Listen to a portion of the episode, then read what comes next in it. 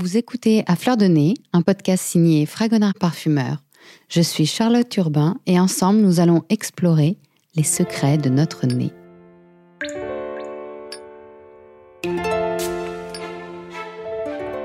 Il était une fois une conteuse parisienne, une collectionneuse aux mille boîtes et histoires fantastiques, qui accepta de nous dévoiler le parfum des contes. Par un coup de baguette magique et quelques formules secrètes, je suis donc entrée dans la maison de Muriel Bloch pour épuiser ses souvenirs.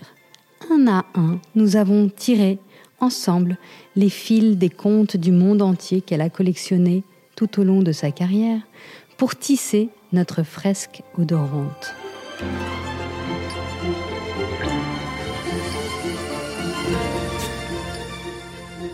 Odeur boisée des forêts de Sibérie, ou encore odeur fumée de sorcières. Histoire de fleurs aussi, celle par exemple d'une jeune chinoise qui, pour fuir un homme, se transforme en ylang-ylang, ou encore l'histoire très amusante du paix parfumé en Orient. Muriel Bloch est insatiable, elle jongle d'un personnage à l'autre, d'une odeur à un souvenir d'enfance, et nous parle encore et encore. Pour ce neuvième podcast à fleur de nez, j'ai choisi de vous embarquer dans un voyage fantastique, celui des odeurs et parfums dans l'univers féerique des contes de Muriel Bloch.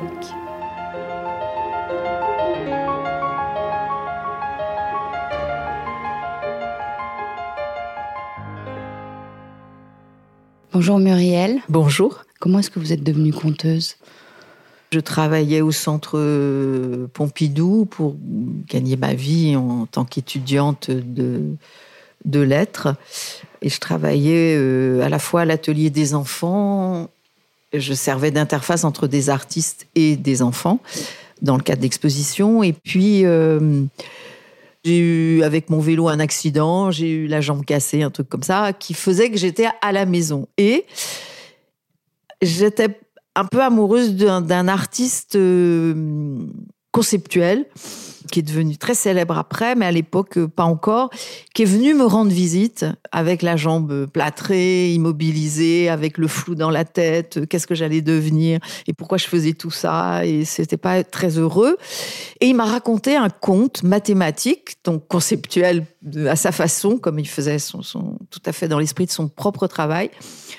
Et alors là, il me l'a adressé. Je suis infoutue de me souvenir de, du récit lui-même, mais pas de l'effet que ça m'a fait. C'est-à-dire, je me suis dit, ça, c'est un art de raconter la bonne histoire à quelqu'un au bon moment. C'est ce qu'il a fait. Et l'occasion s'étant présentée à Beaubourg, les coups de fil comme ça arrivant les uns après les autres à l'époque, il y avait très peu de compteurs.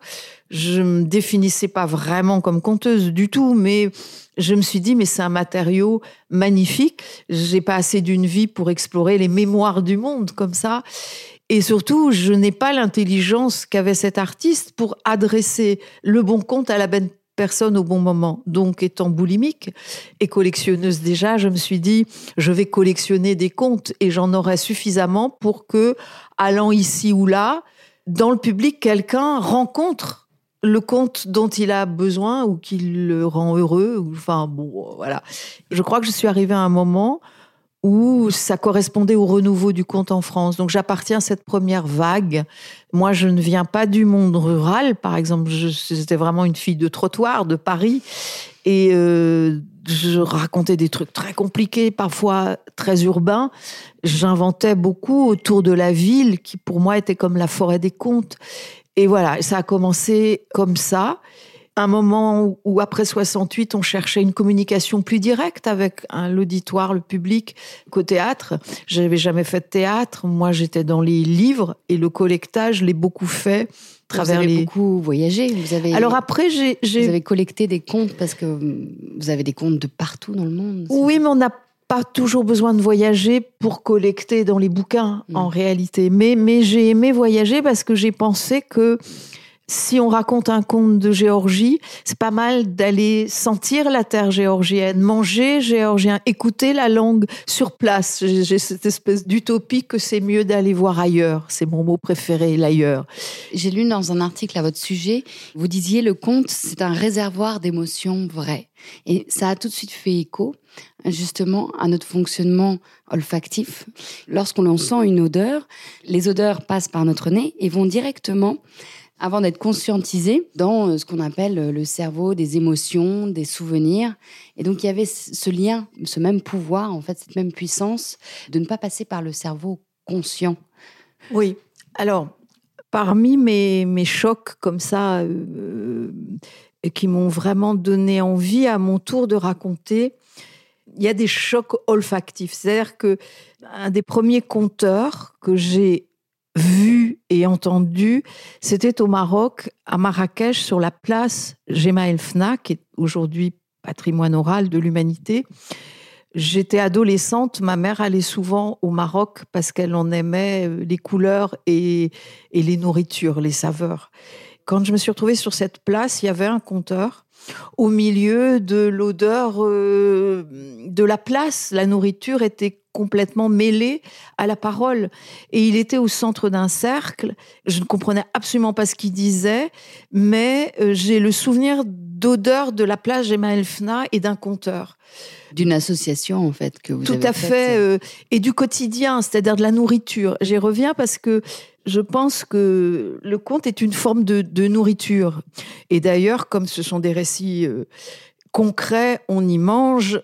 C'est absolument indispensable, comme on dort, comme on fait l'amour, comme on, fait. Les... Enfin, je veux dire, on est dans la vie et c'est pas un monde comme ça éthéré qui serait un monde ailleurs. C'est vraiment notre monde, mais qui nous emmène ailleurs ça, c'est le premier exemple d'un conteur pris dans un quotidien d'odeurs euh, nourricières comme ça. Et puis, un des grands maîtres, euh, un griot du, Burkina Faso, grand acteur qui s'appelle Sotigui Kouyaté, qui m'a marqué parce qu'il avait un parfum incroyable. J'ai souvenir d'avoir interrogé sa femme lorsqu'il est mort. Je dis quand même, moi, de Sotigui, Bon, j'ai cette parole de griot euh, s'appuyant sur des proverbes, une figure de sagesse, mais surtout, c'est ce parfum qu'il enrobait et qui me renvoyait à l'Afrique, qui a été une de mes terres de, de, prédilection pour raconter.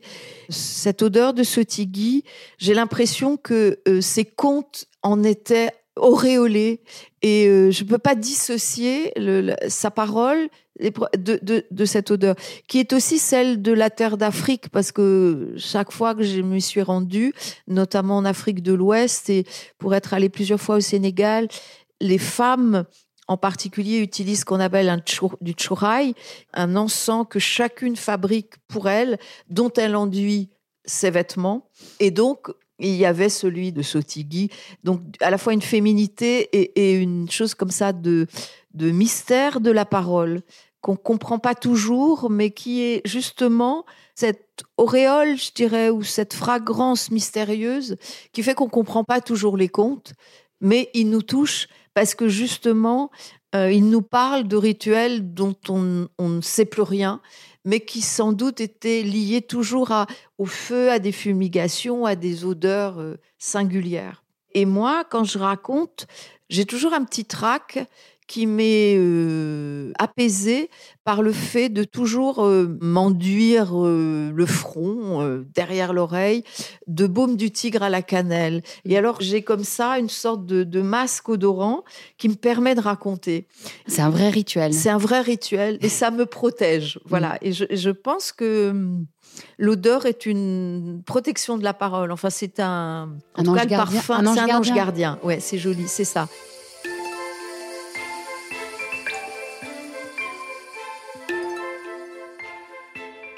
En ce qui concerne les contes, une odeur, un parfum, c'est extrêmement difficile à, décrire.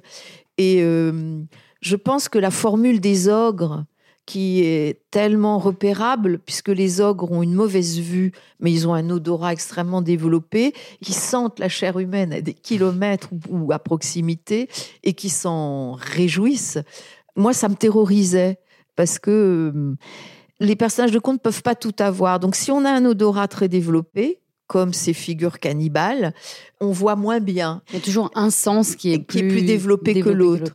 Je pense que toutes ces sorcières si présentes, qu'on a tendance un peu à caricaturer, euh, genre Halloween, les chapeaux pointus, tutu et tout ça, ces femmes de grand savoir, elles tambouillent. Elles ont un savoir de la cuisine. Donc, elles, euh, ça sent euh, dans la maison de Baba Yaga, ça sent forcément le bois, puisque c'est une maison de bois euh, à la lisière de la forêt. Mais elles sont tout le temps en train de faire cuire des trucs. Donc, il y, a forcément un odorat extrêmement développé et qui est une forme de savoir. Et un pouvoir peut être terrifiant aussi. C'est comme si c'était inversé, c'est-à-dire que le parfumeur, pour retenir une odeur, il l'associe à un souvenir. Et quand vous me racontez euh, les contes, quand vous parlez des forêts, euh, en fait, c'est comme si vous faisiez l'inverse, c'est-à-dire que l'odeur est associée à un conte ou à une personne. Est-ce que dans la mémoire, dans la mémoire d'un conteur, est-ce que l'odeur participerait éventuellement à cette mémorisation? Dans la tradition orale en, Bretagne, par exemple, les conteurs prétendaient, puisqu'on n'apprend rien par cœur. Enfin, moi, je suis incapable d'ailleurs de, Je ne suis pas du côté du texte, mais du côté de l'histoire. Donc, il me faut des séquences qui sont comme des charnières dans l'action, euh, notamment dans les contes merveilleux qui sont souvent longs la tradition orale, du moins en Bretagne, rapportée par euh, un certain Donatien Laurent, c'était que 13 mots suffisaient pour pouvoir reconstituer euh, l'ensemble du récit. Et souvent, ces séquences étaient associées à des lieux, et forcément des lieux et des odeurs. C'est-à-dire que le conte populaire, c'est vraiment un monde de la terre et de la pauvreté et de la misère souvent. Donc les, les odeurs et puis celles de l'autre monde, je pense qu'il y a euh, l'odeur de l'autre monde qui est sans doute celle de, de, de la mort. C'est une mauvaise odeur. En Afrique de l'Ouest, la hyène, qui est un animal charognard, et donc c'est très important de signifier qu'elle appartient à l'autre monde, et donc qu'elle sent mauvais. Et comme elle sent mauvais, alors le conteur, pour la faire parler, prend une voix totalement nasale. Et on sait que c'est la hyène qui est là. Alors je pense que les lieux tels que on les utilise pour mémoriser les séquences euh, de l'aventure d'un héros, elles passent par les odeurs de ces lieux. Si euh, la princesse est enfermée dans un palais euh, pour longtemps ou dans sa tour, il y a quelque chose de l'humidité, de la pierre, euh, de, tout ce qui sent le renfermer, de quelque chose qui a besoin de l'air, quoi, pour respirer, justement. Moi, j'associe très souvent des lieux aux, aux, odeurs. Et quand, quand je fais des ateliers pour aider des gens à raconter, souvent je leur dis, mais tu n'entends pas et tu ne sens pas l'endroit où tu es pour raconter l'histoire. Et alors, souvent, ça les met un peu en, en perplexité, ça les trouble un peu. Mais je dis, mais un conte, c'est fait de, de, de, de, saveurs, de, de, bruit, de, saveurs et d'odeurs que tu ne donnes pas à une, princesse euh, qu'on va rencontrer. Euh, elle dégage une beauté qui est une beauté odorante, nécessairement euh, parfumée, préparée. si tu es dans un palais ou si tu es dans une masure de, de sorcière, c'est pas du tout les mêmes sensations euh, olfactives. Et ça, il faut que tu fermes les yeux et que tu imagines ce, ce que tu respires à cet endroit-là. Sans que les mots soient prononcés, c'est en nous que ces sensations doivent exister pour au mieux les faire partager à un auditoire qui se racontera lui-même son couloir, sa forêt, euh, sa grotte. Euh, voilà, c'est.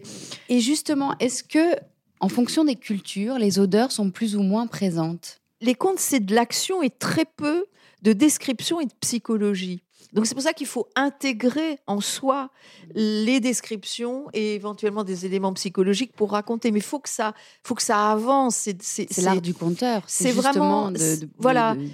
Dans l'arabesque et dans, le, dans la manière orientale de raconter, on est souvent dans des villes avec des métiers qui sont les métiers des parfumeurs, métiers des portefeuilles, euh, les teinturiers, euh, enfin les. Donc les villes et les bazars orientaux sont tellement odorants que les, récits plus, les plus connus des, des, des Mille Nuits, tel le, calife Haroun al-Rachid qui se promène dans les rues de Bagdad, il va euh, rencontrer tous ces, tous ces petits métiers de la ville et du, du bazar et du souk.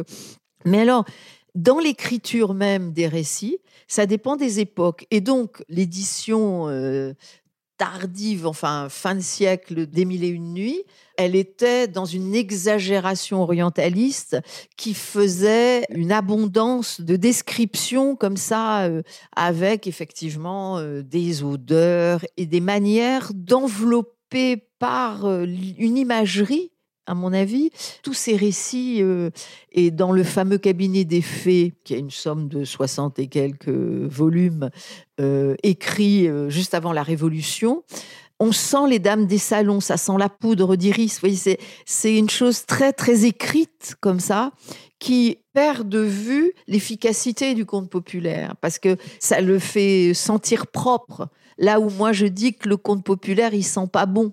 Euh, il est scatologique, il est, euh, il y a plus de paix Hum, voire des paix parfumées, hein, c'est un conte très connu en Afghanistan. En tout cas, ça sent mauvais plutôt.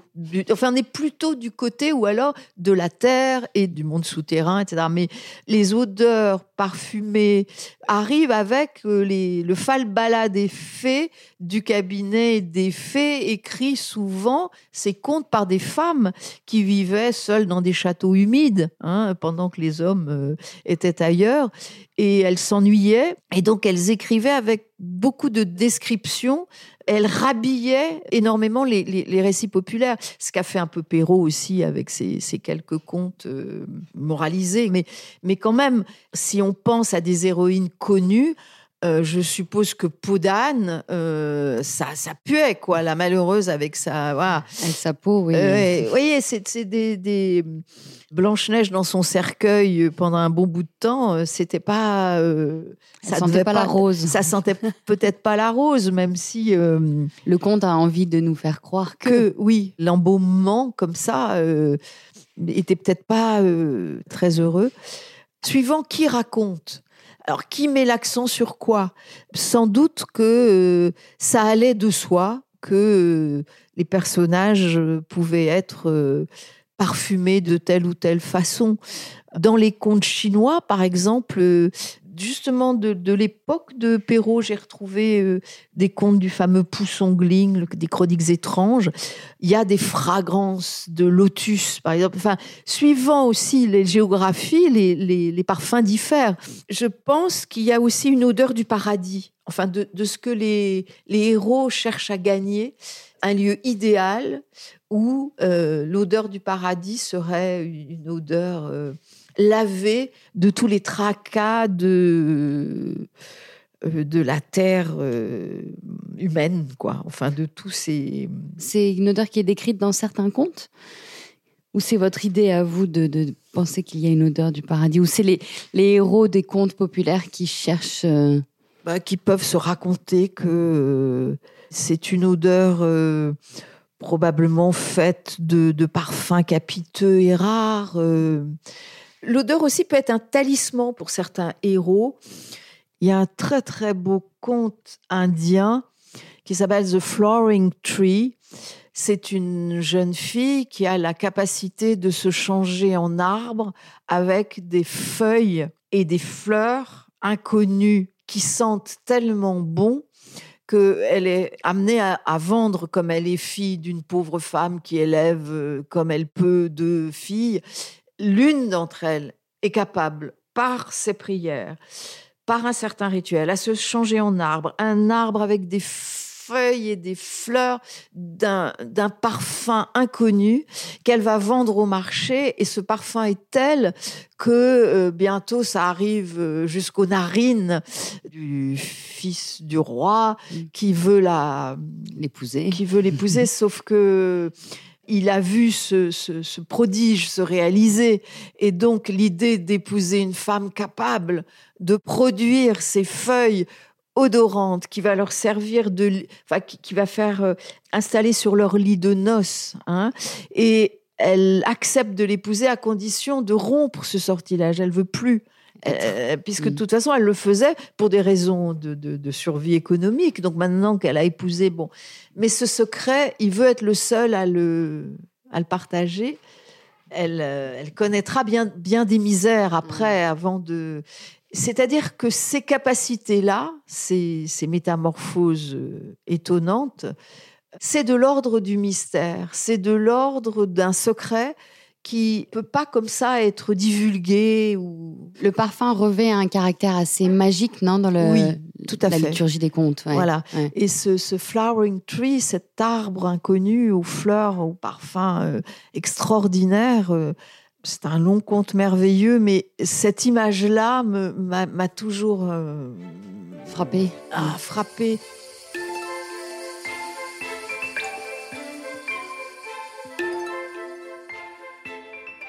Un conte espagnol qui est absolument délicieux où un roi a décidé d'épouser une femme euh, légère qui est capable de s'enfuir en cas de péril euh, au château.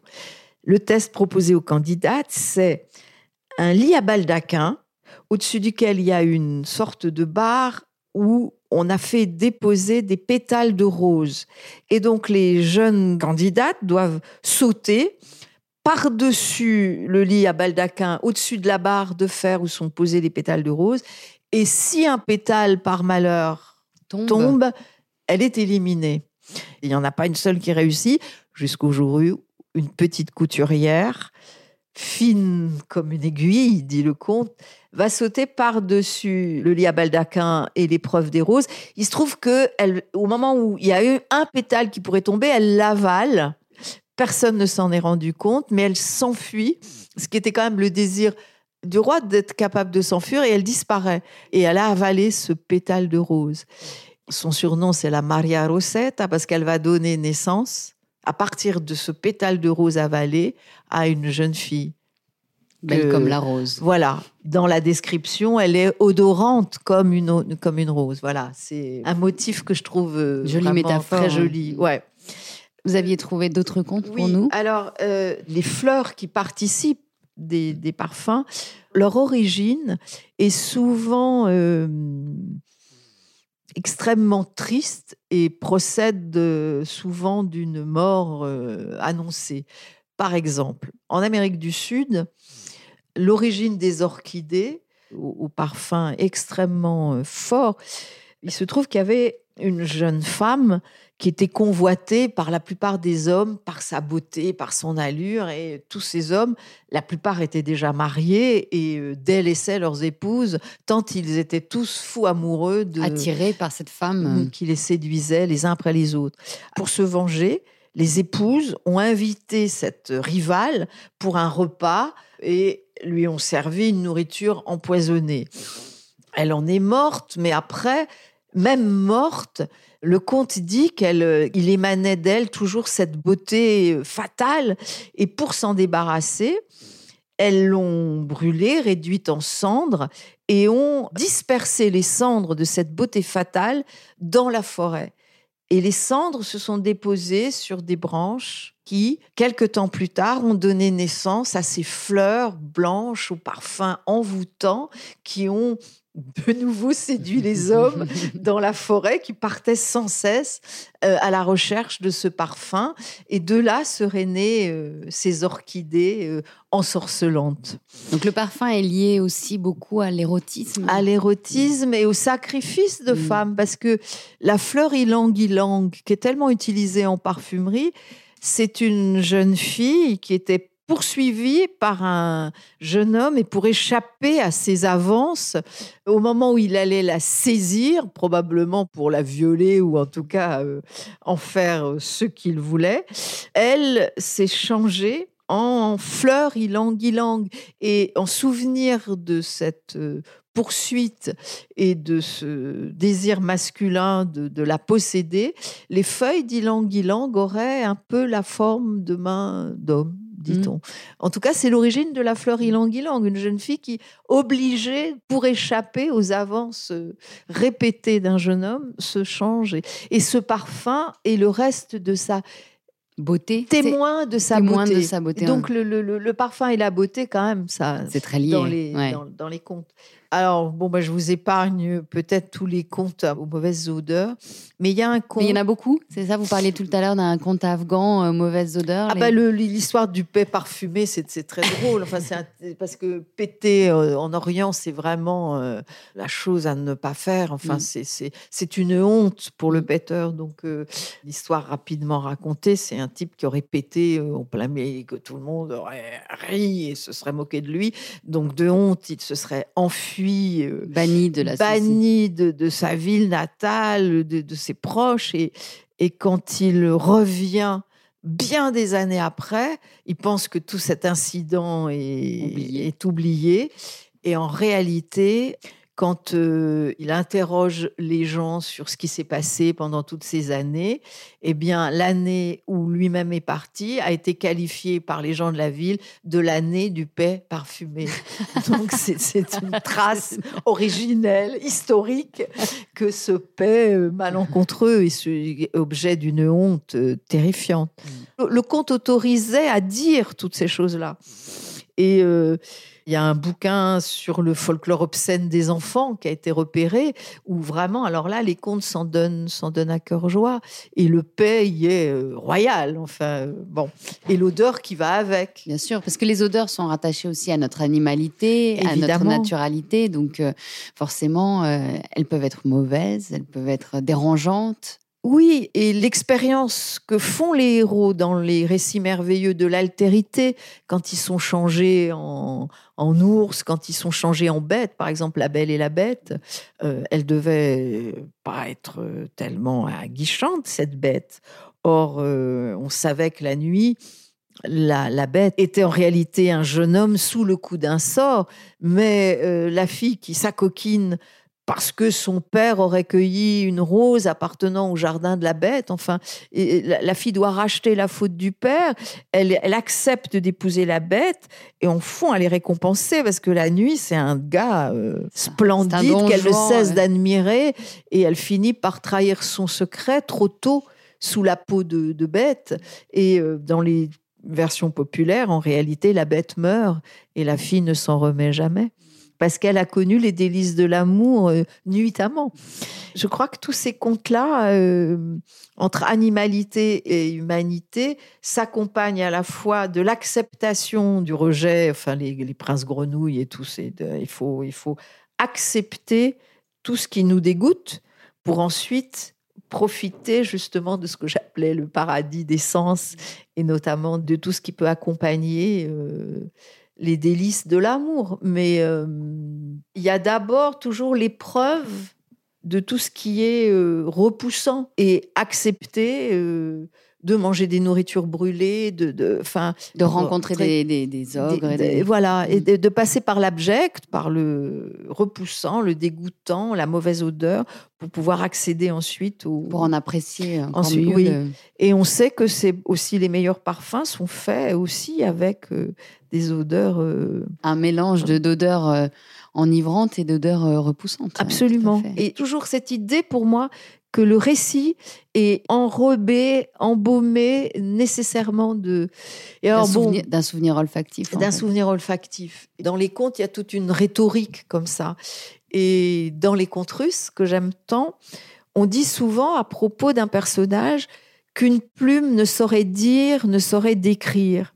Donc, à nous d'imaginer à quoi ressemble un tel. Et je pense que à propos des odeurs et des parfums, on pourrait absolument dire d'une odeur qu'aucune plume ne peut dire, ou d'un parfum qu'aucune plume ne peut dire ni décrire. Je crois que c'est la, la, la difficulté euh, Du compteur. du conteur. Et j'avais tenté quand même un spectacle sur les parfums. Et justement, euh, avec une chanteuse, parce que pour moi, le chant et, et- et- évidemment le parfum sont liés.